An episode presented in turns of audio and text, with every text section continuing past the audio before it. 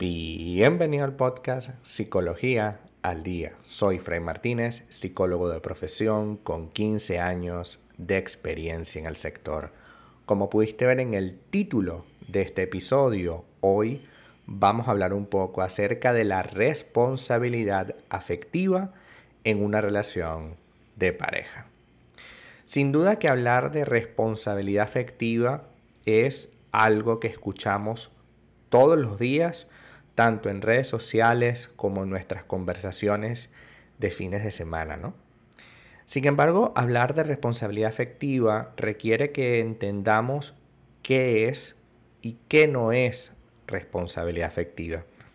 Así como hay otro término que es sumamente popular, que es la represión, tenemos que saber qué es reprimir y qué no es reprimir. Así como también es popular el dicho de eres una persona bipolar, en lugar de decir lo que quizás la mayoría es, que es una persona indecisa. Ser indeciso no necesariamente es ser bipolar. Y viceversa, ¿no? Por tanto, hoy vamos a hablar precisamente de qué significa ser eh, responsable afectivamente. Em, la responsabilidad afectiva entonces es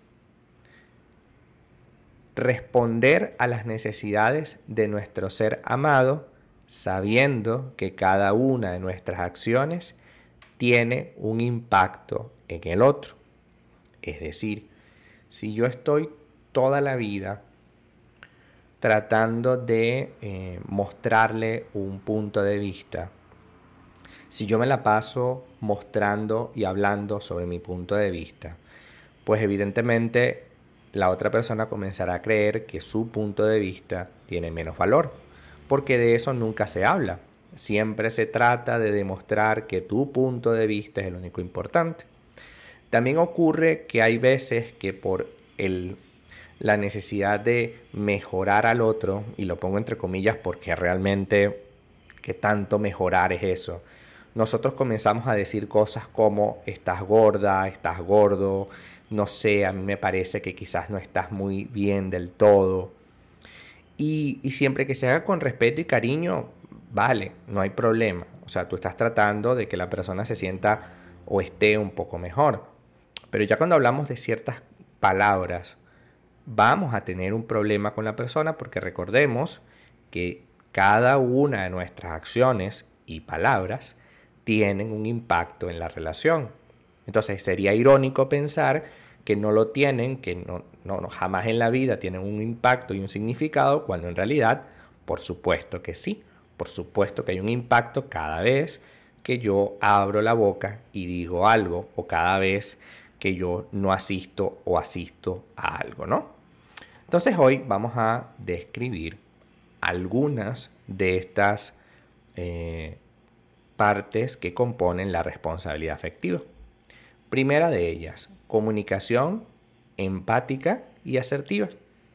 La comunicación respetuosa, empática, amable, sincera, es saber dirigir el discurso, la conversación, implicando cuidar el mensaje de manera extrema. Cierto que tienes una diferencia con esa persona, nadie ha dicho que no tienes una diferencia, pero sería irónico y un poco raro pensar que esta diferencia a través del el maltrato y el desprecio, por ejemplo, es que tú siempre o es que tú nunca, tu familia siempre o tu familia nunca, a través de ese desprecio, creo que no estamos ni siquiera acercándonos a tomar una conversación seria, ¿no? Porque si yo te ataco en primer lugar, pues lo único que voy a recibir es que el otro se defienda.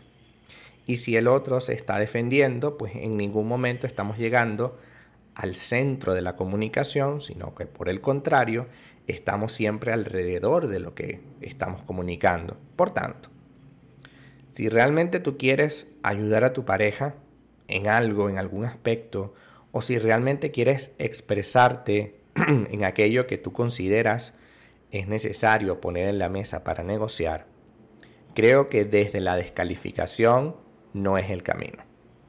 Sin duda, La descalificación lo único que hace es alimentar la distancia entre ustedes hasta que llega un punto que se hace imposible poder lidiar entre nosotros.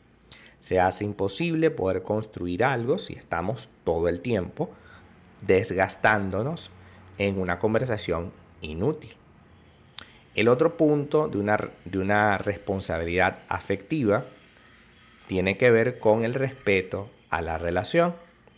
Ciertamente la responsabilidad afectiva exige respetar a la otra persona en cualquier momento.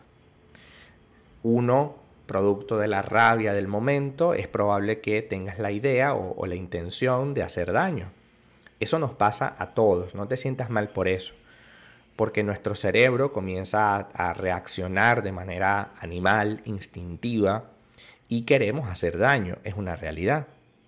Sin embargo, tú eres un ser humano consciente de tus deseos y tus intenciones y tus instintos, por tanto debes aprender a respetar al otro independientemente de que no compartas las mismas ideas, opiniones o formas de hacer las cosas. Siempre he comentado en este podcast que es absolutamente necesario que tú aprendas a respetar la idea, la expresión, la conducta el sentimiento de la otra persona. Puede que tú no lo compartas, puede que no sea parte de tus creencias. Y está bien, porque no tenemos por qué ser exactamente uno igual al otro. Pero sí que es cierto que si tú no respetas a esa persona, no eres responsable efectivamente con ella y tarde o temprano la relación tiende a romperse. El tercer punto sería establecer y respetar acuerdos. Una relación de pareja y una responsabilidad afectiva sana implica conocer cuáles son los límites de mi pareja y establecer las necesidades de cada uno. Si tú tienes la necesidad de salir, por ejemplo, habría que evaluar si esa necesidad es compartida con tu pareja.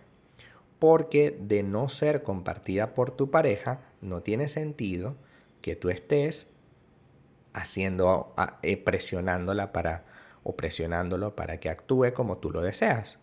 Sí que es cierto que la persona poco a poco puede ir soltándose ciertas necesidades y a lo mejor te puede acompañar a alguno que otro evento.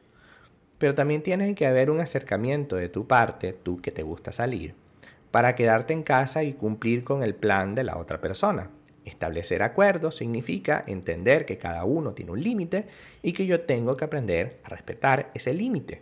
Tengo que aprender a entender que una persona puede tener un límite, pero eso no significa para nada que me está dejando de querer. Simplemente está diciéndome, hey, yo por ahí no me meto.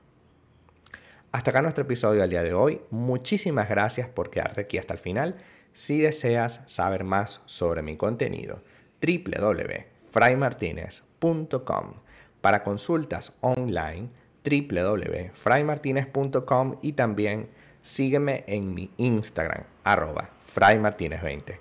Muchísimas gracias y hasta el próximo episodio.